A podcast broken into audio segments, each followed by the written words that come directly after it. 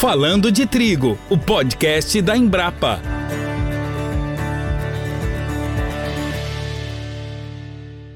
Olá, começando agora mais um podcast Falando de Trigo. Eu sou Josiane Antunes, jornalista da Embrapa e trago para vocês hoje um assunto muito interessante, que é a contaminação dos alimentos. Por acaso você já sentiu um mal-estar, uma dor de cabeça, vômito, diarreia e ficou pensando o que será que eu comi? O que foi que me fez mal? E na verdade pode ter sido qualquer alimento. Um dos problemas associados à contaminação dos alimentos, principalmente em cereais, são as micotoxinas, substâncias tóxicas produzidas por algumas espécies de fungos que atacam cereais de inverno, grãos, sementes e frutas. Elas são resistentes à industrialização, ou seja, mesmo após o cozimento ou processamento, as micotoxinas continuam presentes nos alimentos, sem alterar a aparência ou sabor. A ingestão desses alimentos contaminados por micotoxinas pode causar intoxicação em seres humanos e em animais. Para conversar conosco sobre esse assunto, eu procurei dois especialistas no tema. Primeiro eu converso com o Thiago Birro, gerente de produtos para micotoxinas na América Latina da Biomin. Ele vai nos falar um pouquinho sobre uma pesquisa global que analisou a contaminação dos alimentos por micotoxinas no mundo. A segunda entrevistada é a pesquisadora da Embrapa Trigo, Cassiane Tibola, uma das editoras no livro Micotoxinas no Trigo: Estratégias de Manejo para Minimizar a Contaminação. A gente começa a nossa conversa falando sobre os resultados da Pesquisa Mundial de Micotoxinas, Impacto 2021. Tiago, me conta um pouquinho mais sobre essa pesquisa e que resultados ela conseguiu apresentar. A Biomin ela faz essa pesquisa mundial já faz muitos anos, né? Nós estamos aí desde 2009 coletando informações não só no âmbito nacional, mas também global. E nós analisamos muito sobre demanda, né? Porque essa pesquisa ela não foi feita pela Biomi para ser publicado de qualquer forma. Isso aí foi, foi uma demanda dos clientes, onde a gente assiste nossos clientes com análises, né? E no final sai a, a pesquisa, né? Que é o resumo de todos os resultados que nós encontramos aí, por exemplo, no último ano. Então, é, falando, por exemplo, de Latam, né? No ano 2020, janeiro a dezembro, na América Latina, nós analisamos aí mais de 5 mil amostras, somente na América Latina, né? Nós analisamos aí desde é, milho, soja, os principais ingredientes, né? Trigo, e aí envolve também rações, rações de ar, rações de suíno, é, em diferentes metodologias sendo utilizadas aí. É uma pesquisa bem completa, bem robusta, que, com, que conta com muito do que está sendo utilizado no campo, né, pelos nossos produtores. E essas amostras são coletadas em cerealistas, em indústria? Qual é o local? Tá, essa é uma boa pergunta. É, em geral, a maior parte dessas amostras é coletada é, na recepção dos produtores aí de aves, suínos, principalmente, também tem de aqua, ruminantes, ou é, pré-mistura né, da ração. Então, por exemplo, tem aí a recepção do grão inteiro e também já tem a coleta já do grão moído, indo para o misturador de ração, né? Então tem esse, principalmente essas duas etapas. Nós não coletamos, é muito pouco no cerealista. Nós tentamos aí ao máximo é, diminuir a janela da análise para o uso, né? Então, por exemplo, por que, que a gente coleta no, né, no, no pré-misturador, quando está carregando o milho moído, o trigo ou a soja moída? Porque a gente tem aquele milho indo para o misturador, aquele ingrediente indo para o misturador, nós analisamos, então o delay, essa janela de tempo do resultado para o uso do animal, ela é pequena.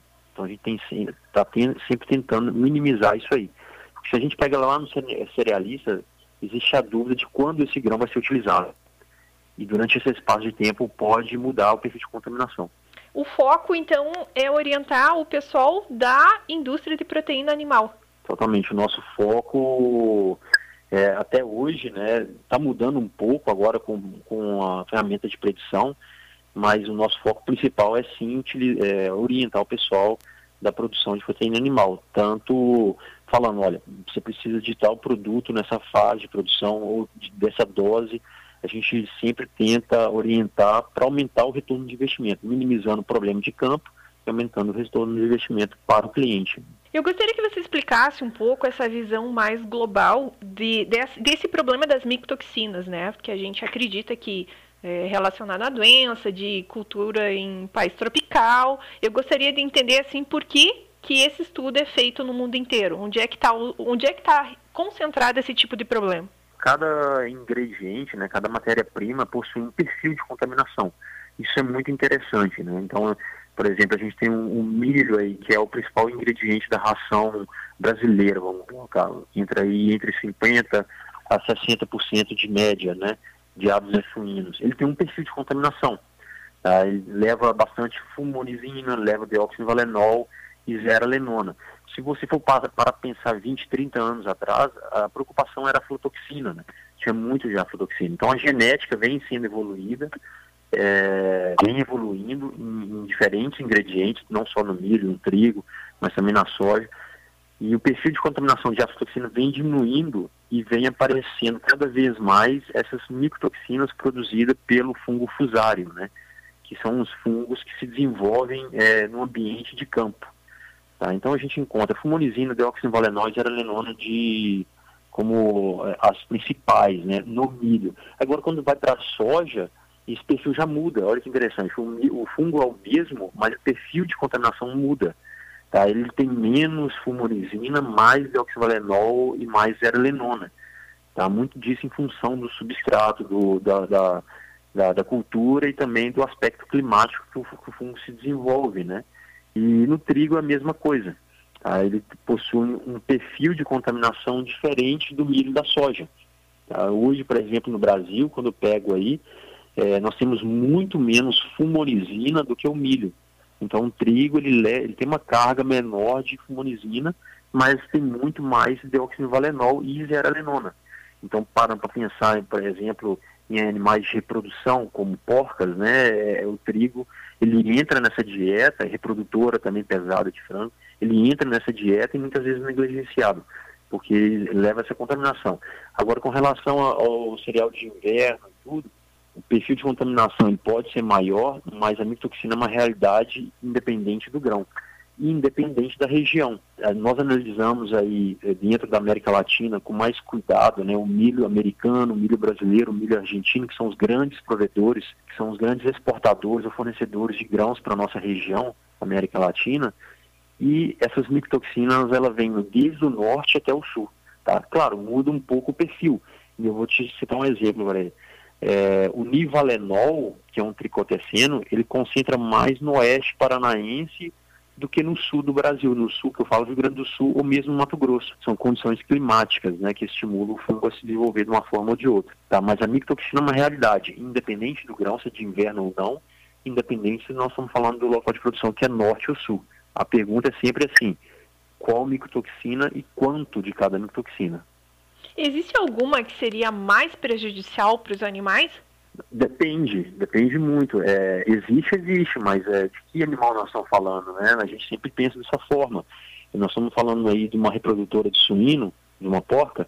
Quando a gente pensa em porca, nós não pensamos muito no que é deoxinovalenol, não pensamos muito no fumonizina. Se você falar para o produtor qual que se preocupa com porca, ele vai falar zero lenona primeiro. Sempre zero lenona. Por quê? Gera aborto, gera retorno ao cio, é, gera um monte de, de, prejuízo relacionado ao aspecto reprodutivo, né? Então, falando de porco, nós pensamos nisso. Agora vamos falar um pouco de leitão. Leitão a gente já pensa em geral, não, pensamos em, em deoxivalenol, pensamos em fumonizina, que é o animal mais imaturo. Né? Então aí a gente pensa em, em toxinas imunossupressoras. Frango, por exemplo. Frango a gente nem considera zeralenona consideramos, consideramos aí fumonizina e deoxivalenol como principais. Então, assim, cada espécie, né, cada espécie, cada fase de produção, nós nos preocupamos com um certo grupo de micotoxinas. Então, isso aí varia muito, né? Tiago, existe alguma variação no perfil de contaminantes por região? Existe uma diferença de uma região para outra no nível de contaminação ou no tipo de contaminante? Então, assim, na verdade, é, é até interessante aí, porque eu venho tentando separar por regiões, né? No sul, é, Rio Grande do Sul, Paraná e também no centro-oeste. É, o fusário se desenvolve muito bem no centro-oeste também. Por incrível que pareça, as condições climáticas são totalmente diferentes do sul, né? mas é, a produção ela é bem significativa de, de mitoxinas é, de fusário. Por exemplo, no sul eu espero ter mais tricotecenos. Aí no Rio Grande do Sul, por exemplo, tem mais é, é, deoxivalenol que no centro-oeste. E quando eu vou para o oeste do Paraná, eu já incluo nivalenol como preocupação também. Muda o perfil de contaminação, mas ainda assim, por exemplo, uma fumorizina está presente no centro-oeste está presente de forma significativa. Estou falando de, de, de milho. E na pesquisa geral ali que o impacto das mudanças climáticas pode estar tá aumentando o nível de contaminação. Isso é real também uhum. para o caso do Brasil? Isso também é real para o Brasil. Ele tem um mapa global, né, onde mostra é, o risco de mitoxina para o mundo inteiro. E aí eu vi em 2016 muito laranja. E quando eu fui para 2017, eu vi que escureceu bastante o mapa. Então saiu de um laranja, claro, laranja escuro para vermelho. Depois em 2019 voltou para laranja claro. E aí fazendo uma revisão do que, que poderia ser ah, número de amostras, é, poderia ser produção, poderia ser um monte de coisa, né? E aí isolando todos esses fatores, é, nós chegamos à conclusão que em 2017, que foi o ano mais escuro, foi um grau mais quente que o resto dos anos. E um grau ele tornou um mapa global de mitoxina mais, é, mais vermelho. Olha que, olha que interessante, aumentou o risco como um todo. Então isso funciona para o Brasil também, funciona para o mundo inteiro, né? Tanto quanto você, quando você vai para excesso de chuva ou para excesso de temperatura. O aumento de micotoxina acontece bastante na armazenagem, né? Então eu imagino que nos Estados Unidos, por exemplo, o milho fica mais tempo armazenado. No Brasil uhum. a gente não tem muita estrutura de armazenagem, no máximo a soja, né? Fica armazenado. O milho eu já vi no Mato Grosso a céu aberto, né? Largar o milho Sim. ali, cobrir com uma lona. É, você acha que essa nossa condição de ficar menos tempo armazenado pode ter uh, um resultado melhor? Essa rotatividade dos grãos, das commodities, pode ter um impacto menor das micotoxinas? Sem dúvida nenhuma. Né? A gente tira esse fator armazenagem aí dentro do, do que seria o perfil de contaminação do grão final, né? Então, assim, eu não sei se é por isso ou não, mas o, o grão que chega dos Estados Unidos para a gente, na, na, América Latina, quando eu falo para a gente, é Colômbia, Peru, os países importadores, né? É um perfil de contaminação muito pior do que o grão que vem do Brasil e da Argentina, tá? em termos de contaminação de micotoxina, né? Pior nesse sentido. Eles são é muito mais contaminado. Claro que durante a armazenagem não se espera que o perfil de contaminação é, das mitoxinas é, produzidas por fusário aumente, porque fusário é, um, é um, uma mitoxina de campo, né? um fundo de campo. Mas aí tem, temos aspergilo, tem penicilo, então vai ter, aparecer aflatoxina, vai aparecer ocratoxina, então existe a tendência em aumentar essa contaminação. No Brasil a gente não tem muito esse problema. É, a gente vem analisando aí grãos que está ah, armazenado há um tempo, o perfil não vem mudando muito, então o tempo de armazenagem ele tem sido pequeno para mudar dessa forma né, ao contrário dos Estados Unidos, que fica aí mais de ano armazenado, né. E essa rotatividade também ela, ela, ela, pode ajudar, mas também não resolve, né? Já que o fusário, por exemplo, ele se desenvolve no trigo, ele se desenvolve na soja, se desenvolve no, é, no milho, né? Então, assim, não, não resolve a situação do ponto de vista de mitoxina fazer essa rotatividade. Mas pode, pode melhorar, com certeza. Nós estamos falando bastante do Brasil, né? Do que, que tem mudado no Brasil. E o nosso vizinho, pensando em trigo, a nossa importação de trigo é basicamente da Argentina, né? Metade do nosso consumo.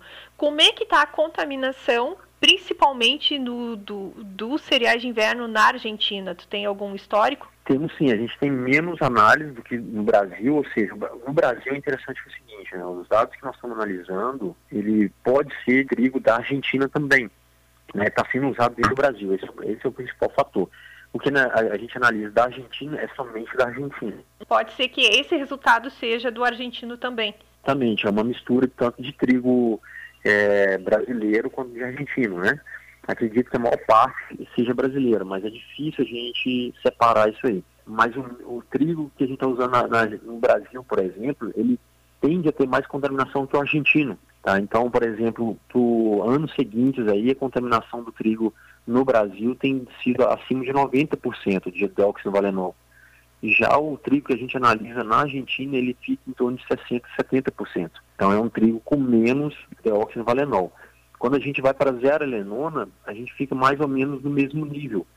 tá, de, de positividade, por volta de 70% positivo para zearalenona tanto o brasileiro né, quanto o argentino. E o nível também de contaminação, ele segue mais ou menos o mesmo, ele fica por volta de 100 ppbs, tá, de zero alenona. Voltando um pouco no deoxyvalenol, o nível é muito parecido, tá? A contaminação no Brasil ela é maior, igual eu estava falando, acima de 90%, comparado com 60%, 70%, né? E o, o nível de contaminação, mais ou menos 1.500 a 2.000 ppbs de deoxyvalenol, tanto para o brasileiro quanto para o argentino. Ou seja, o nível é, igual, é parecido, mas a presença é muito maior no brasileiro. Né? Já a fumonizina não é tão, tão significativo, tanto em porcentagem quanto em níveis. Tá? Então, nesse caso aqui, nós não preocupamos tanto.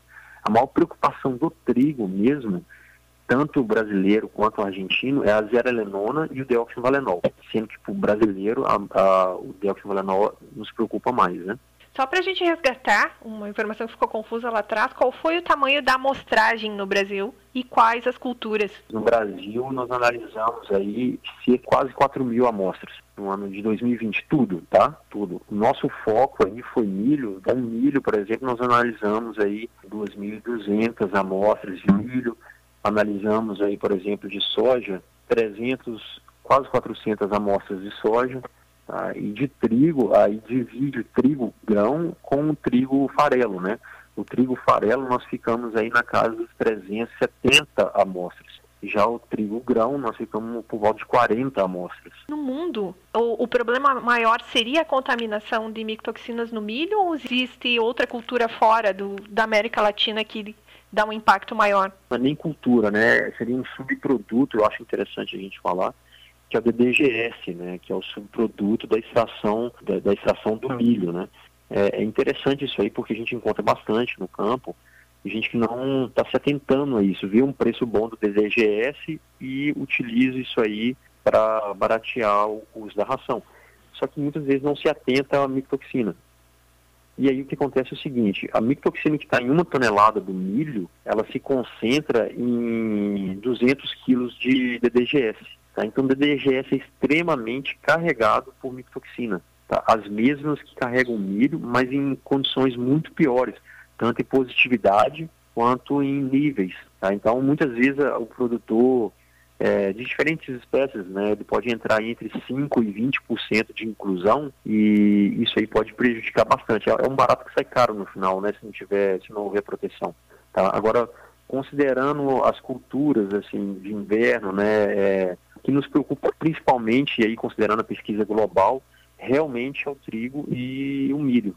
São as duas culturas que, que mais carregam aí micotoxinas. A gente está vendo uma movimentação da indústria de proteína animal para tentar usar parte dos cereais de inverno na substituição do milho, né? Você acha que esse nível de exigência está aumentando em, relação a micotoxinas na ração tem aumentado pela indústria de proteína animal nos últimos anos? Sem dúvida. Eu vejo ações, por exemplo, junto a órgãos governamentais no Rio Grande do Sul, é, orientando o produtor em boas práticas né, de, de plantio, de, de, na colheita, enfim, durante o desenvolvimento da planta, é, visando a melhor qualidade não só no aspecto de mitoxina, mas envolvendo esse também, tá? Porque no sul nós temos grãos com bastante mitoxina e muitas vezes alguns clientes estão indo buscar fora, né? Não só por falta de, de grão também, mas por procura de qualidade.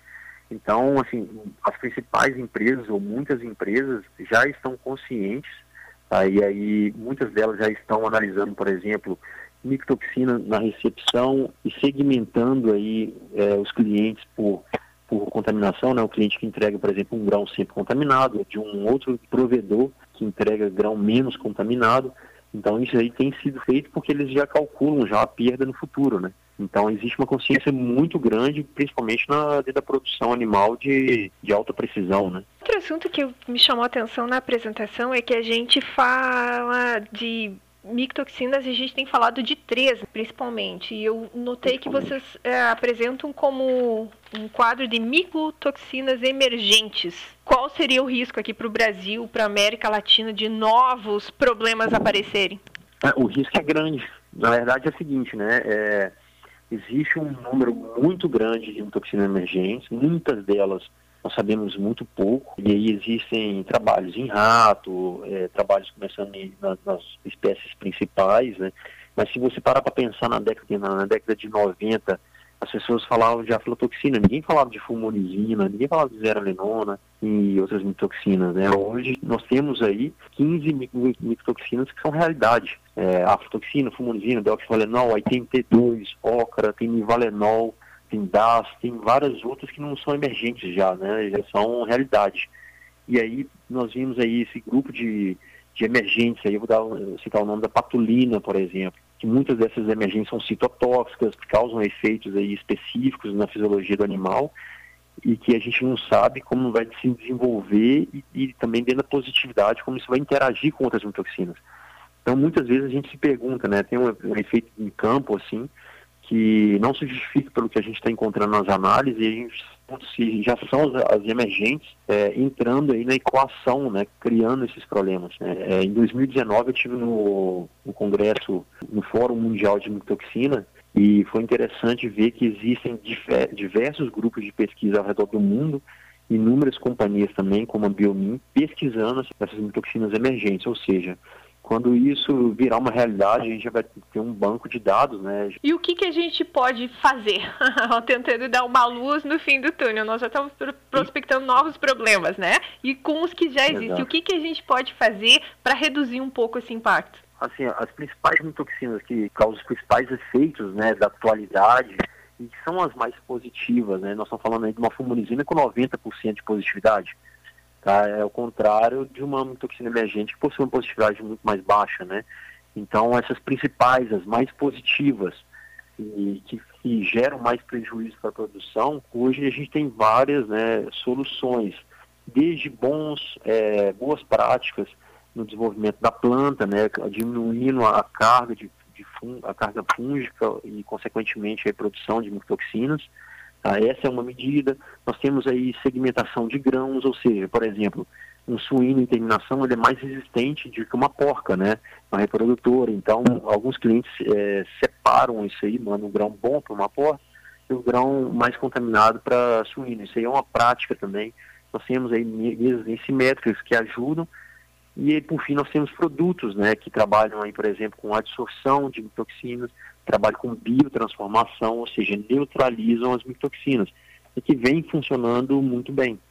Né? Então, a gente tem aí medidas desde o campo até a boca do animal, né? até o trato gastrointestinal do animal. Então, existem várias soluções para mitigar isso aí e evitar o prejuízo final para o pro produtor em grãos, assim, em alimentos, né, à base de farinha, uhum. a gente tem estudos que a micotoxina continua existindo mesmo depois do processo industrial. Né? Na carne, a micotoxina chega a se manter depois da elaboração lá no prato? Micotoxina, a gente cansa de falar isso, ela é termoestável, tá? Diferentes micotoxinas têm diferentes termostabilidades, né? Mas muitas vezes eles falam, não, eu uso aqui um, é, uma extrusão, então eu desintegro a, a. Não, a micotoxina ela se mantém, tem micotoxina que é resistente até 600 graus. Tá?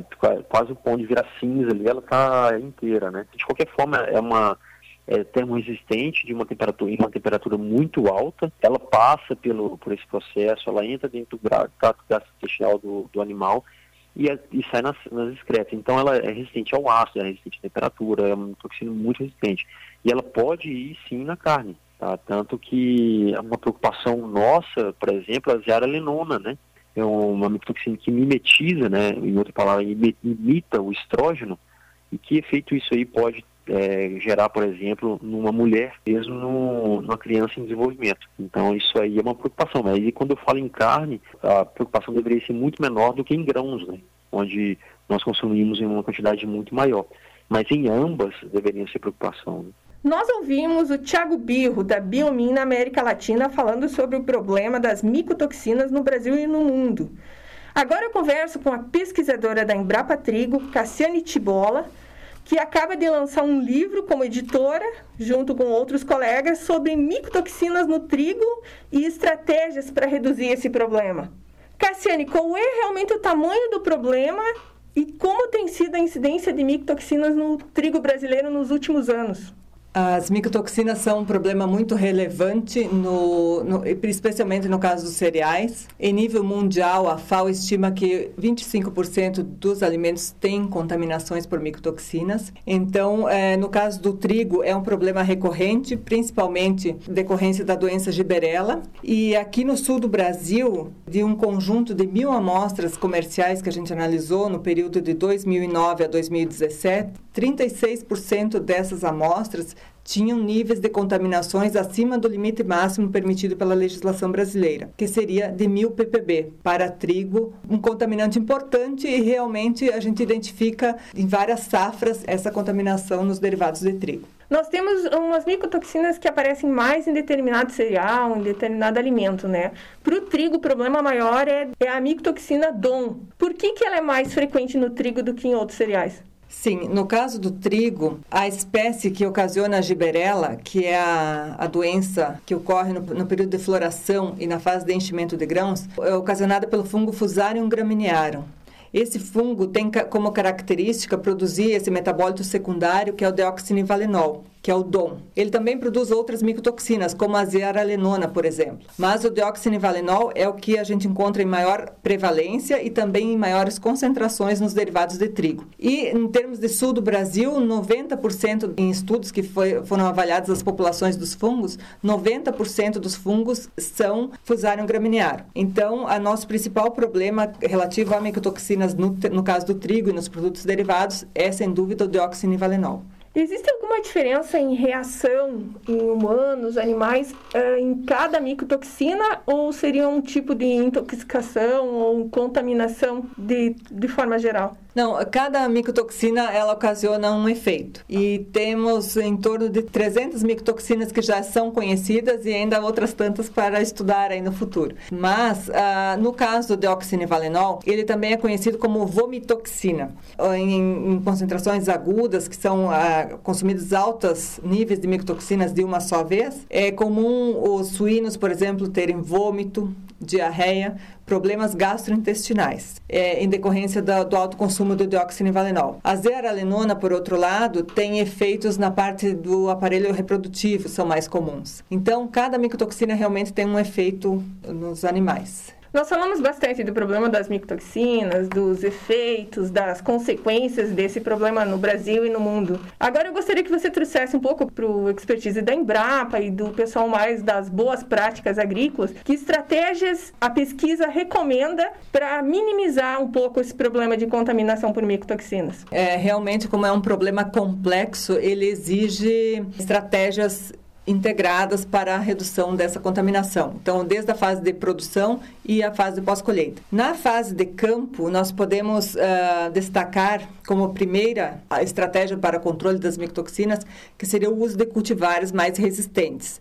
Então, sempre é importante selecionar aquelas cultivares que são mais resistentes à giberela. Com isso, vai acumular menos micotoxinas já naturalmente. Nossos dados indicam que você escolhendo uma cultivar moderadamente resistente, você reduz em torno de 50% os níveis de deoxinivalenol, quando comparado com uma cultivar suscetível nas mesmas condições de, de semeadura e condições climáticas. O segundo fator é o monitoramento das condições climáticas. Isso é muito importante para fazer o uso do fungicida da aplicação de fungicidas no, no, momento correto, que seria de forma preventiva. Então, como a micotoxina é um metabólito secundário produzido pelo fungo para aumentar a sua toxicidade, aumentar a eficiência da colonização da, do fungo nas espigas, então a micotoxina é produzida antes do que o fungo. Então, ele deve ser, o fungicida deve ser preventivo. E o melhor momento de aplicação é proteger a antese, né, naqueles períodos que vai ter molhamento foliar, chuva por período prolongado e temperaturas altas. Em Entendo essas condições climáticas, deve-se aplicar o fungicida de forma preventiva, no período da antese, protegendo esse período e também até o final do, do, do enchimento de grãos. Até esse período que o grão está em massa mole, ainda deve ser protegido com fungicidas.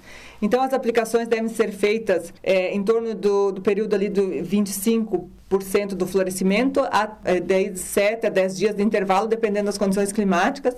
Em tendo condições favoráveis para a ocorrência da giberela, se repete a aplicação de fungicida. As condições favoráveis para a ocorrência da giberela, destacando outra vez, são períodos de molhamento foliar, então são chuvas, períodos prolongados de chuva e alta temperatura. E quanto aos produtos, aos fungicidas, existe algum trabalho indicando que tratamento funciona melhor? Sim, sim. A, a Embrapa Trigo faz parte de uma rede de ensaios de fungicida que já tem uma experiência há vários anos e em todos os anos são testados todos os fungicidas que são recomendados para o controle de giberela e em, em várias cultivares. Esses dados podem ser consultados no site da Embrapa Trigo ou no, diretamente no site Ensaios Cooperativos e tem as informações da eficiência de cada fungicida. E as, a, a máxima eficiência dos fungicidas ela gira em torno de 80% porque é um, é um momento que o, o, alvo é vertical, o momento da aplicação é crucial e é difícil o controle realmente no, no campo.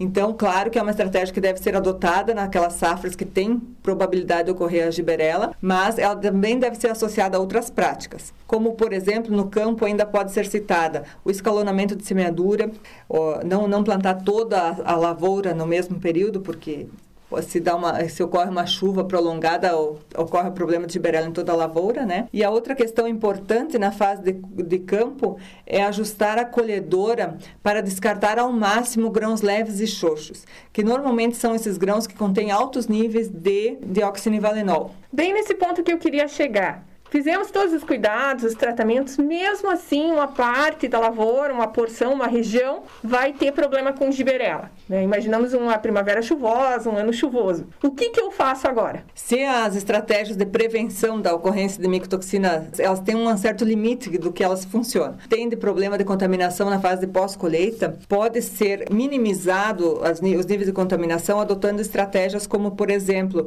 limpeza e seleção, é o descarte de grãos leves leves e xoxos que normalmente têm maior nível de deoxinivalenol e micotoxinas. Então, nesse caso, os dados são variáveis. Tem é, bibliografia falando de 7% de redução das micotoxinas até 90% de redução das micotoxinas. Isso depende de vários fatores, mas principalmente depende do nível de descarte de grãos com sintomas de giberela. Então, por exemplo, nós fizemos um trabalho onde foi ah, minimizado 57% os níveis de deoxinivalenol, com um descarte de 30% do, do lote. Então, claro que tem um impacto econômico, mas você ajusta o lote para alimentação humana. Sempre que dá giberela, na lavoura vai ter micotoxina nos grãos? Dá para dizer que sim, que sempre tenha, que tenha epidemias severas de giberela vai ter algum nível de micotoxina. Esse nível depende principalmente da resistência da cultivar e das condições de, de manejo no campo. Quando a infecção no campo ocorre tardiamente, ou seja, na fase de enchimento de grãos, que ainda tem umidade na espiga favorável para a ocorrência do fusário gramineário e ainda pode acumular micotoxina, tem um, um, um, problema maior porque os grãos são assintomáticos, ou seja, não tem grãos leves e xoxos no lote. Eles são, a aparência deles é sadio e mesmo assim eles têm micotoxinas. Nesse caso, a gente recomenda uma estratégia que é o polimento superficial. O polimento trata-se de uma abrasão superficialmente no, nos grãos de trigo, descartando parte do farelo, que pode ser de 0,2% até 2% em média. Esse é o descarte que ocorre no, com essa raspagem superficial nos grãos de trigo. E isso tem um impacto na redução do nível de dioxinivalenol em torno de 30%, de acordo com os, alguns estudos que a gente tem conduzido. Então, é uma estratégia que pode ser utilizada. O alimento continua sendo um alimento integral, então pode ser é, encaminhado né, para de, determinados mercados que tenham demanda por baixos níveis de micotoxina e querem um alimento integral. Né? Então, é uma estratégia adicional que pode ser utilizada na fase de pós-colheita, principalmente naqueles anos que a infecção por giberela ocorre no final do ciclo. O processo industrial, de forma geral, não elimina a micotoxina, né? E não tem aparência, cheiro, sabor. Como que é feita a identificação dos produtos contaminados? Interessante essa pergunta, porque realmente as micotoxinas, elas é, as concentrações são baixas, então ela demanda realmente uma análise direta dos, dos lotes para saber o nível de contaminação por micotoxinas. Tem diferentes métodos que são utilizados, né? E a amostragem é crucial para avaliar as micotoxinas. A amostragem precisa ser representativa do lote. E os métodos mais comumente utilizados são o ELISA, que é uma análise antígeno-anticorpo, né? De reação antígeno-anticorpo, e o método de cromatografia, que é o método de referência nessa área que ele consegue analisar multimicotoxinas em diferentes níveis. E o, o custo para fazer esse tipo de análise e o preparo da cadeia produtiva, como é que você avalia isso? A legislação brasileira para trigo, ela é de 2011. Então, de, nesses 10 anos aí, tem, a, a, cadeia produtiva só passou por um processo de maturação aí dessa, dessa questão desse controle das micotoxinas, mas cada vez mais o pessoal está analisando, né?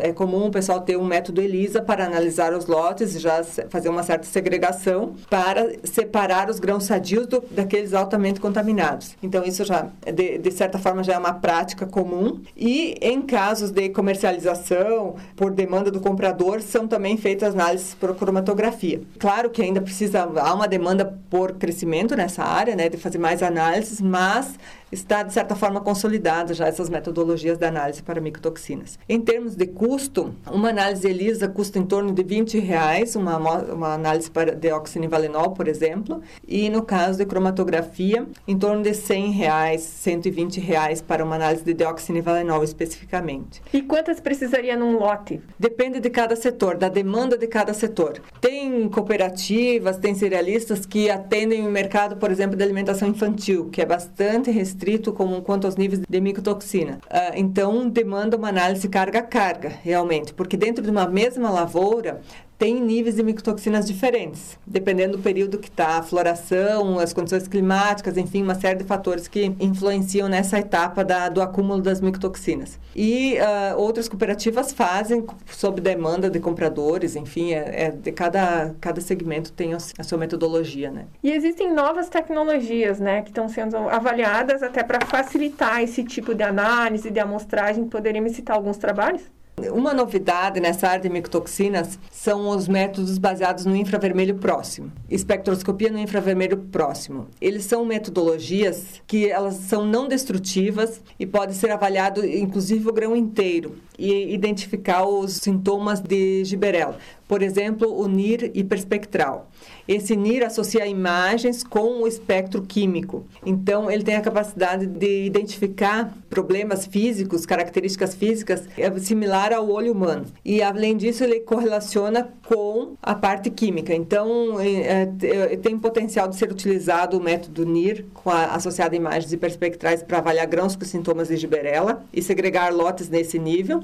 Nós temos um trabalho onde o nível de acerto do NIR, separando lotes abaixo de 1.250 ppb de DOM, foi de 82% correlacionado com o método de referência que foi a cromatografia. Então, uma tecnologia nova que tem potencial de ser explorada. Outra alternativa é o NIR tradicional, que seria o NIR que avalia a farinha de trigo moída. Então, nesse caso, também é, ele depende de um, de um, banco de dados robusto, assim, para fazer análises né, precisas, no, no caso de micotoxinas, mas se consegue segregar lotes, os NIR podem ser utilizados para essa finalidade. Ele não te dá uma análise específica, né, porque a micotoxina em níveis muito baixos, mas correlacionado com outros fatores e com um banco de dados robusto, o NIR tem condições de segregar lotes, lotes altos, baixos e médios de nível de micotoxina. E na armazenagem, é, o fato de fazer expurgo, o tratamento dos grãos guardados, isso tem algum impacto sobre grãos que já são armazenados com micotoxinas? No caso do armazenamento, é importante fazer a secagem o mais rápido possível e também controlar as pragas, os insetos pragas que são controlados especialmente por expurgo quando os grãos já estão armazenados. Eles são importantes para as micotoxinas de pós-colheita, mas até agora nós falamos de micotoxinas que vêm do campo. Então, essas micotoxinas, deoxinivalenol, zearalenona, essas micotoxinas, elas não são produzidas na fase de pós-colheita. Entretanto, é importante controlar os insetos pragas, porque tem micotoxinas que são de armazenamento, como a aflatoxina, a ocratoxina A, são micotoxinas que elas podem ocorrer quando o armazenamento é inadequado, ou seja, alta umidade e temperaturas altas no, nos silos. Então, é importante controlar o armazenamento, ter as boas práticas de armazenamento para controlar essas outras micotoxinas que podem ser importantes nessa fase. Em termos de pós-colheita, além dessas estratégias físicas que a gente citou, que foi a limpeza, a seleção, o polimento, nós temos também métodos químicos, como exemplo a aplicação do ozônio, que é um gás que pode ser aplicado na, em grãos armazenados, de, eh, que tenham a condição hermética, e ele não deixa resíduos após a sua aplicação. A redução eh, nos níveis de micotoxina foi reportada em torno de 30% a 80%. Depende de vários fatores, como o método e momento da aplicação, a concentração do ozônio, os contaminantes que são inativados e também o tipo, a matriz que está sendo considerada. Mas é uma tecnologia em potencial para ser utilizado para a degradação das micotoxinas diretamente. Além dele ser um sanitizante para fungos que possam ocorrer na pós-colheita e, e insetos, mas ele atua diretamente na degradação das micotoxinas. Então, acho que é uma tecnologia que tem bastante potencial para ser explorada ainda na prática. Cassiane, entre os produtos de trigo, ou a base de trigo, subprodutos do trigo, existe algum alimento que apresenta maior nível de contaminação recorrente? Em termos de frações de trigo, o farelo é sempre a fração mais contaminada com as micotoxinas, porque os fungos eles começam a colonização através das camadas mais externas. Então, é comum nessas frações ter maior nível de micotoxina. Nos nossos trabalhos, a moagem reduz o nível de deoxinivalenol em torno de 30 a 50% na farinha branca e concentra no, na fração do farelo. Nas infecções muito graves, onde que a micotoxina já está alastrada no grão de trigo, já está nas camadas de, de aleurona, a moagem não influencia muito na redução das micotoxinas. Nossos dados é que em lotes com mais de 3 mil ppb de deoxinivalenol, a redução foi de em torno de 11%. Então depende de quanto que é a disseminação do fungo e da micotoxina nos grãos. Mas, de uma forma geral, o farelo sempre tem mais contaminações do que a farinha branca. Então, os alimentos integrais seriam um risco maior ainda do que o alimento processado com farinha? Sim, realmente os, os uh, alimentos integrais, as farinhas integrais, podem ter maior nível de contaminação por micotoxinas e elas demandam estratégias de controle mais rigorosas. É seguro consumir alimentos à base de trigo? Durante muito muitos anos a gente ouvia, ah, o moranguinho tem muito veneno, o tomate precisa de muito produto, algumas frutas, né? Agora a gente está trazendo para o lado dos cereais. E a percepção que passa é que tem uma contaminação que pode prejudicar a saúde, toda essa leitura. Mas, na verdade, talvez seja uma, um acompanhamento maior da cadeia produtiva para esse tipo de problema que sempre existiu. Eu quero uma percepção tua quanto à segurança dos alimentos hoje no Brasil.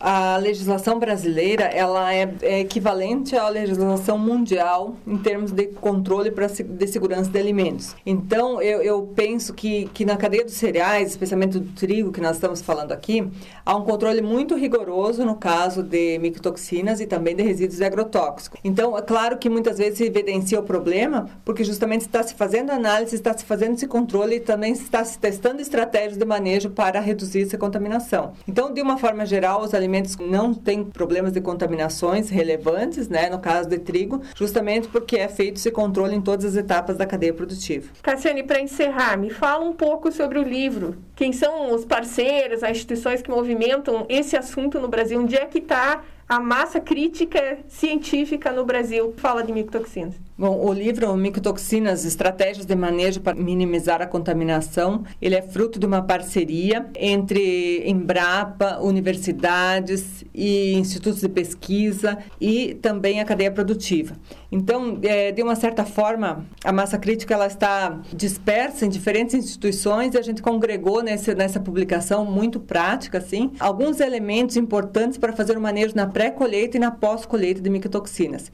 E a gente espera que seja de utilidade para o pessoal que trabalha nessa área, especialmente aqui no sul do Brasil, onde concentra mais o problema das micotoxinas, né? Onde é que as pessoas podem encontrar esse livro? O livro está disponível para download nas publicações da Embrapa. Eu quero agradecer a participação da pesquisadora da Embrapa Trigo, Cassiane Tibola, esse falando de trigo deste mês, justamente da segurança dos alimentos, das estratégias que a pesquisa tem feito, que o trabalho que as pessoas envolvidas na cadeia produtiva do trigo têm feito para reduzir a contaminação e trazer cada vez mais um alimento seguro para a mesa dos brasileiros. Eu sou Josiane Antunes e falo do estúdio da Embrapa Trigo em Passo Fundo, no Rio Grande do Sul. Volto com vocês no próximo mês com mais um Falando de Trigo.